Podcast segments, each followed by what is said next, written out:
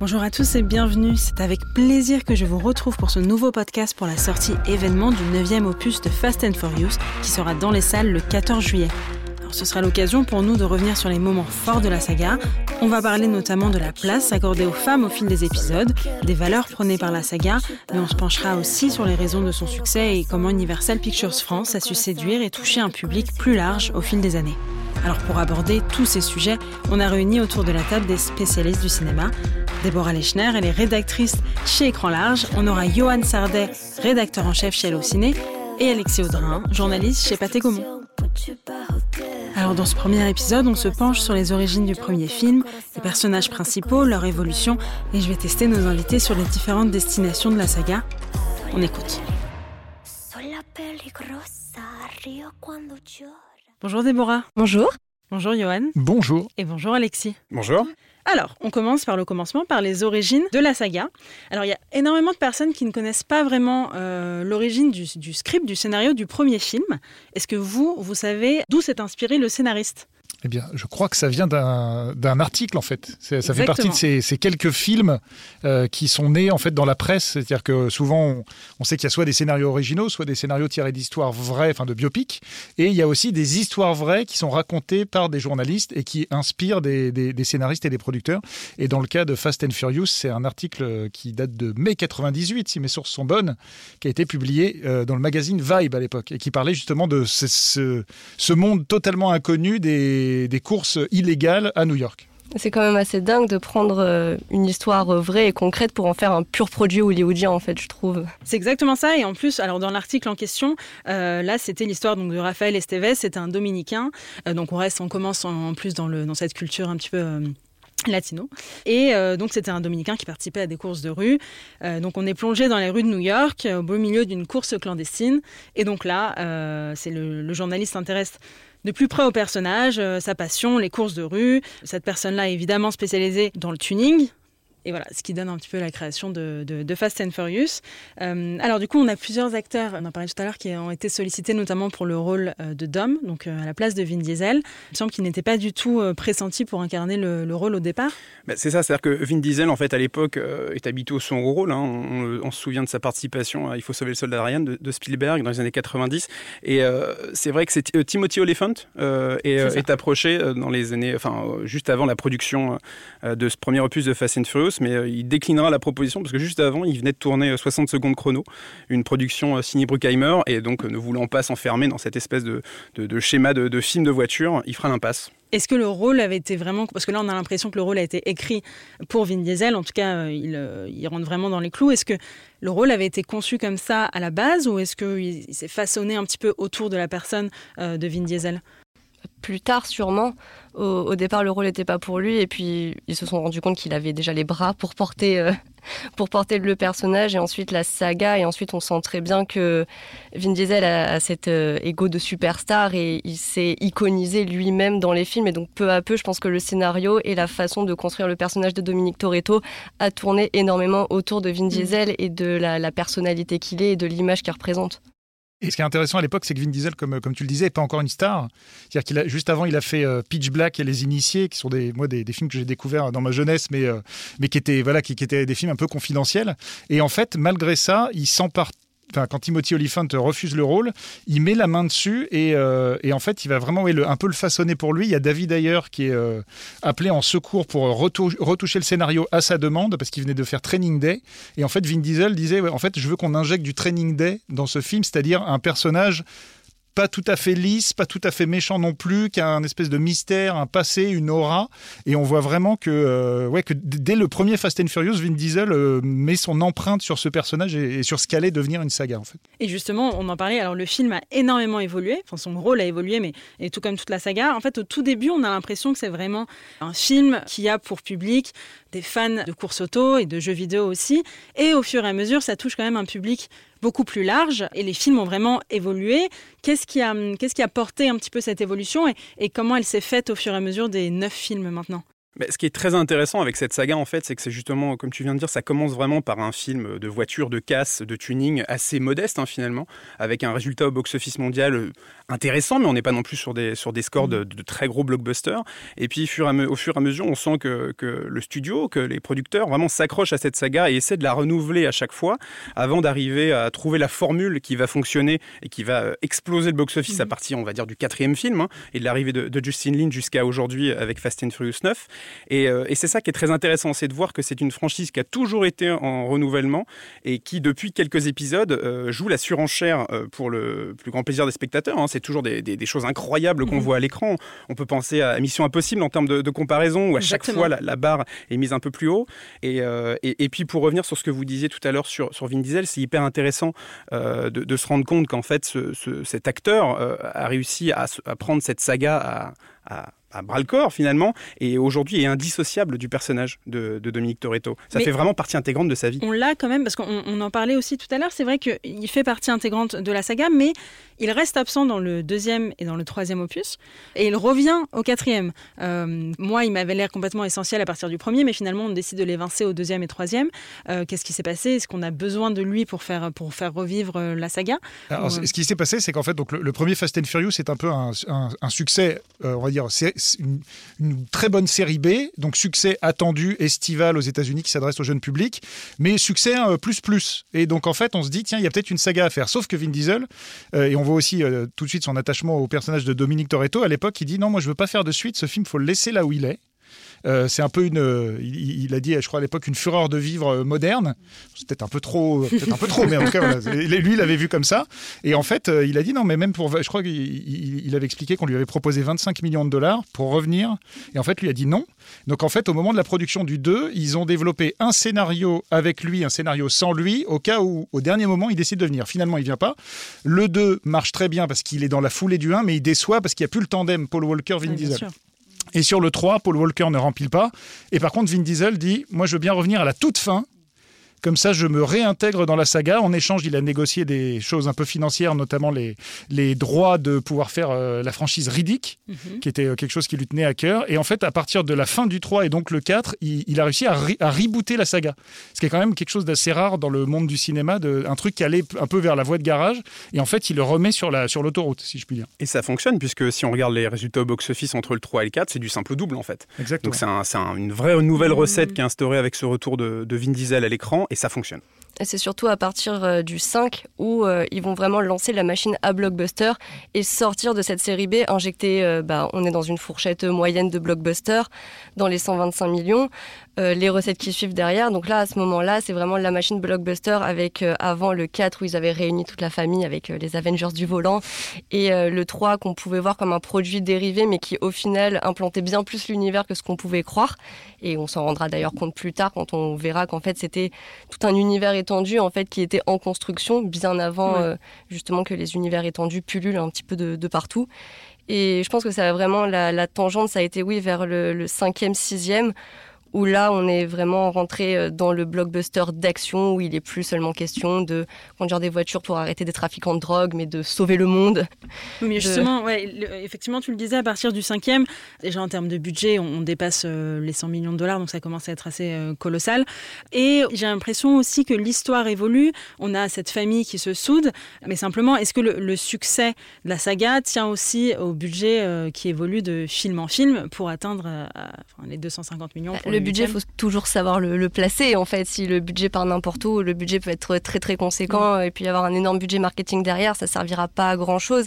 C'est surtout qu'ils ont vraiment compris qu'il fallait axer sur le spectaculaire, que c'était ce que le public voulait et réclamait, et que certes, si le scénario est toujours un petit peu cousu de fil blanc et que c'est toujours quelque chose de, très convenu, c'est le contrat de confiance en fait avec, euh, avec le spectateur. Tu, tu auras une histoire convenue, mais derrière, tu auras un spectaculaire que tu te mangeras sur grand écran, ce sera, il y aura des booms de partout et mmh. t'écarquilleras les yeux et au final, tu auras ce pourquoi tu es allé en salle. Et puis la franchise, en fait, n'arrête pas d'évoluer euh, d'épisode en épisode, mais continue d'avoir au cœur euh, de, cette, de, cette franchise, d'une part, bah, cette notion de la famille, hein, tous ces Avengers du volant, comme tu disais tout à l'heure, avec tous ces personnages qui, qui sont d'une vraie famille ou qui sont des amis, qui ont créé quelque chose ensemble. Et puis, il y a ce, cette recherche du spectaculaire à chaque épisode. Et je pense que c'est ça qui fait le succès vraiment de cette saga. C'est cet attachement à ce qu'aiment les fans de Fast and Furious depuis près de 20 ans. C'est d'une part la famille, mais en même temps, à chaque épisode, on repousse les limites de l'imaginable mm. avec euh, cette fois un épisode qui part dans l'espace. C'est le cas de le dire. Et, c'est une des forces aussi, c'est euh, qu'en fait, ils, ils, ont vraiment réussi euh, ce qu'on appelle la suspension d'incrédulité au cinéma. C'est-à-dire le moment où le spectateur rentre dans le truc, lâche complètement, il se pose pas la question de c'est possible, c'est pas possible, on est au spectacle, comme, comme tu disais. Et c'est vrai que quand on regarde les bandes annonces, souvent on fait mais n'importe quoi. mais on ira voir. et en fait, quand, on est, et quand on est dans le film, on fait ben ouais, ça marche, en fait c'est normal, il saute d'un immeuble à l'autre, tout va bien, il y a un sous-marin qui les poursuit, tout va bien. Et en fait, ils ont cette, euh, cette force, du film, voilà, voilà de, de, de, faire des trucs qui sont. C'est too much, et en même temps, ça passe super bien. C'est la décomplexion, ouais, ils sont totalement décomplexés, ils osent faire, je pense, que beaucoup de films d'action n'osent pas faire en se disant non, ce sera trop dans la surenchère ou alors de surexpliciter certaines choses. Pourquoi il y a des explosions là? Juste, ça explose de partout. Les voitures, elles se renversent, on renverse des camions, il y a des sous-marins et on prend le truc. Et je pense que oui, regarder ça trop au premier degré ou s'attendre à trop de crédibilité, ce serait passé complètement à côté de la proposition qu'est Fast and Furious. Et, grâce à ça, ils ont pris une, euh, une place qu'il y avait à prendre entre les James Bond et les Missions Impossibles. Qui sont soit des choses très réalistes, soit des, euh, ouais, des, des, des, choses un peu codifiées, mais en tout cas qui, qui s'ancrent dans un certain réalisme et dans une certaine recette. Et eux, ils, voilà, ils s'intègrent là-dedans, dans le film d'espionnage planétaire, euh, mais avec une approche plus jeune, plus fraîche, plus hip-hop latino, et avec ouais, une surenchère qu'on trouve pour le coup, pas dans les James Bond ni chez Tom Cruise. créé leur propre genre, en fait. Exactement, c'est devenu oui, le, film à la Fast and Furious. Et puis surtout, il ne faut pas oublier qu'au départ, on est quand même juste sur un film de tuning et de vol de magnétoscope, enfin de lecteur DVD. et donc maintenant, high-tech. C'est ça, high-tech à l'époque. Et puis maintenant, on est vraiment, on va chercher euh, des organisations paramilitaires mondiales pour sauver la planète, quoi. Donc il y a vraiment cette surenchère qui, comme tu le mhm. disais, euh, se trouve entre, euh, au niveau de l'incrédulité, entre un James Bond et un Mission Impossible, parce qu'avec Fast and Furious, on va accepter le, ce côté limite limite cartoon en fait. Euh, mmh. Vraiment, euh, que ce soit l'espace, des voitures aimantées qui sortent de partout, ces explosions qui n'en finissent plus. Et c'est ça qui est très intéressant euh, dans cette place qu'a réussi à trouver Fast and Furious. C'est ça, c'est vraiment c'est cartoonet, c'est-à-dire qu'on a des personnages euh, qui vont se foutre sur la gueule un nombre incroyable de coups, qui vont ressortir avec une toute petite griffure euh, en bas de l'œil. Il se passe toujours énormément de choses, mais au fond, c'est un monde où les, les, gens ne meurent pas, où euh, les explosions ne, ne, tuent pas forcément. Dwayne Johnson peut tomber d'un immeuble et se relever avec peut-être une petite luxation ah de. Ah oui, il s'est cassé le bras. Et puis après, il a pété le bras, le plâtre avec ce qui n'est pas ton cas. Non, ce qui n'est pas mon cas. Quel dommage. Est-ce que c'était une volonté, vous pensez, des scénaristes et des réalisateurs d'un petit peu de, voilà, de, réaxer cette histoire pour toucher un public plus large euh, ou pas vraiment, ou en fait ça s'est fait naturellement. Euh, on est passé de, vraiment du film voiture-voiture à, vraiment une thématique famille, euh, loyauté et tout ce qui va avec? Bah, je ne sais pas après ce que, ce que vous en pensez, mais euh, tu parlais tout à l'heure d'univers étendu, et c'est vrai que sur Fast and Furious, et on parlait tout à l'heure de reboot, ce qui est très étonnant, c'est qu'on a l'impression que le truc s'est fait un peu en cours de route, mais c'est super bien fait. C'est-à-dire la manière dont le 3, qui est, on, on, comprenait même pas comment ils allaient le rattacher à la saga, et en fait à la fin du 6... C'est la fin du 6, Voilà, à la fin du 6, on comprend voilà, que, le, que le 3 se passe à la, en, fait, en même temps que le 6, et on fait, ah ouais, mais c'est bien foutu, et je sais que dans le 9, normalement, il va y avoir une scène où il, il revisite une scène du 1 en mm. particulier avec un autre point de vue. Et c'est hyper, enfin, c'est hyper malin. Donc je pense qu'ils le font. Enfin, c'était pas prévu à mon avis, mais ils, ont trouvé des, des, manières de s'adapter et de créer un univers étendu au fur et à mesure. Et puis par rapport à ça, c'est pas désagréable à regarder quand on découvre la franchise aujourd'hui. C'est-à-dire qu'on pourrait se dire justement qu'on découvre euh, tous ces Fast and Furious et qu'on voit un peu les ficelles euh, avec les, les histoires qui essaient de, de, se raccommoder les unes aux autres, mais finalement ça rend le, ça rend le truc hyper authentique en fait. Et puis comme une franchise, euh, ce qui accroche aussi, c'est un petit peu le côté soap opéra, telenovela, euh, avec les intrigues justement sur la famille. Un tel est pas mort, un tel est mort, un tel revient, un tel a un fils caché, un tel a un frère, un cousin germain caché. Et c'est bête, c'est très bête, mais ça fonctionne. Et le, public est, pas le même entre le premier et le dernier, on va dire. Est-ce qu'il y a une cible particulière ou est-ce que ça parle un petit peu euh, à tout le monde, j'ai envie de dire? Ça parlait quand même de base à un public masculin, on peut pas tellement se mentir. On n'en est plus là. En fait, sur le premier film, on peut facilement identifier la cible. Euh, film de tuning avec, euh, c'est vrai, la, femme idéalisée euh, d'une certaine façon. On, en, en, parler, ouais, on en parlera plus tard. Et, et, et, au fur et à mesure, on voit qu'il y a une vraie évolution pour rentrer dans les codes du genre du blockbuster et pour justement s'ouvrir aux passionnés d'action, de blockbuster, de baston, de, de, de grands spectacles au cinéma. Alors, on va parler un petit peu des, des destinations, parce que on était très euh, américains au début, et qui dit augmentation de budget dit euh, destination exotique, évidemment. Alors, on va faire un petit test. Euh, Il y a à peu près 15 destinations. Est-ce que vous les connaissez? Alors, je vous donnerai des indices au fur et à mesure. Je sais que vous les aurez peut-être pas toutes, peut-être que oui. Mais euh, voilà, est-ce que déjà vous avez les, les, principales et après je vous aiderai un petit peu petit à petit? Los Angeles, Rio de Janeiro. Cuba, dans le 8. Cuba, oui, c'est Ouais, à Cuba. Cuba au départ. Exactement ça. dans le 8. ouais. Londres, Il y a Londres, Ouais. il y a la Russie avec le sous-marin. Ouais. République dominicaine, à un moment, ils doivent passer par là, je pense. Ouais. Il y a une autoroute en Allemagne, à un moment, quelque part, euh, avec, euh, emprunté avec, à Alat Cobra. hein, avec. Anne et Gisèle, je crois. Je pense qu'ils sont sur une autoroute en Allemagne à la fin du, du 5. Ok, vous êtes pas mal déjà. Là, ça y est, là, on... Il y a le Mexique, Là- là, oui, il y a la commencez, frontière, ouais. la Oui. frontière mexicaine, avec, euh, avec les trafiquants de drogue euh, dans, le, dans le Exactement, 4. Il y a Miami dans le 2. oui, Oui, oui, parce Tokyo Brian dans le part à 3. Miami, Évidemment. Voilà, vous n'êtes pas encore essoufflé. Non, mais on est, on est bien, on est bien, on est bien. Il en reste euh, quelques-unes. Euh, si je vous dis, bon, ça va être facile, Euh, voiture volante. Ah, c'était. Dubaï. Ouais. Abu Dhabi. C'était Abu Dhabi. Émirats Arabes Unis, pardon. Ouais, c'est ça, c'était Abu Dhabi. Et on avait également, on en a d'autres, si je vous dis sous-marin. Bah, moi, j'aurais dit Russie, mais c'est peut-être pas Russie. Bah, Biélo- en fait, Biélorussie, Ukraine. En fait, normalement, dans le, ben oui, Ah, dans, dans le film, en fait, dans le film, euh, c'est censé être en Russie, mais le tournage a été fait euh, Ah oui, a le, été le- le tourné joli lac là. en Islande. Bah, Exactement. ça fait très russe en tout cas, donc c'est c'est réussi. Voilà. Et je sais pas si vous avez les destinations déjà du, du 9 ou pas. Euh, ça Euh, je- part à Londres. Ouais. Ouais, ça part à Londres. Et, on a Londres. et ça part en, en Thaïlande, si je ne. Exactement, a C'est pour la première fois, ils vont, euh, ils vont en, en Asie, euh, Ouais. en Asie du Ils Sud-Est. seront à Phuket euh, aussi. Bah écoutez, vous êtes, euh, vous êtes calés sur le sujet. Je pensais ramer plus que ça, mais pas du tout. À noter qu'ils se sont jamais arrêtés en France pour l'instant. Ils se sont jamais arrêtés. C'est vrai qu'en. Europe, euh, en Europe, on Chaque franchise a euh, le droit normalement à son petit passage euh, à Paris ou, à la- ou en Côte d'Azur, au niveau de la Côte d'Azur. Ah, il me semble qu'on a, si en Europe on a oublié, euh, si je vous dis peut-être euh, retraite, euh, plage de sable blanc, euh, île. Des îles, ouais. Ouais. Alors lesquelles? À Malte, peut-être? Eh non, Ah non, ils sont pas allés à Malte. non, non. C'est en Espagne. Il n'y en a pas. il y en a Ah, les pas- Canaries, voilà, mais il y oui, en a le pas mis 6. des îles Le la- poursuite avec le tank Ouais, sur le- oui, sur l'autoroute du 6. Non, il n'y en a pas tant que ça. Ouais, bah, bah, bravo. Est-ce que vous pensez que ces hum, destinations sont, sont choisies un petit peu de manière stratégique ou pas du tout? Bah, Hollywood fait rien par hasard. Donc, en fait, il y a deux choses. Il y a la promesse au spectateur, un peu comme un James Bond, où euh, dans un James Bond, il y a trois ou quatre destinations, pareil dans un Mission Impossible. Et là, à chaque épisode, on se dit, bah oui, bah, on va voyager, euh, on va en prendre plein les yeux. Mhm. Et par ailleurs, il y a quand même une, une conquête du public. Donc là, par exemple, le, le choix sur le numéro 9 vers l'Asie, c'est pas innocent. Euh, quand ils vont aux Émirats Arabes Unis, c'est pas innocent non plus. C'est des nouveaux territoires de cinéma en fait où Hollywood n'est pas tout à fait implanté. Et donc en fait, euh, forcément, quand, quand vous faites quand vous organisez un blockbuster d'action sur un territoire comme ça, en tout cas la- l'action se passe sur un territoire, bah, le, le public local et la région même s'enflamment.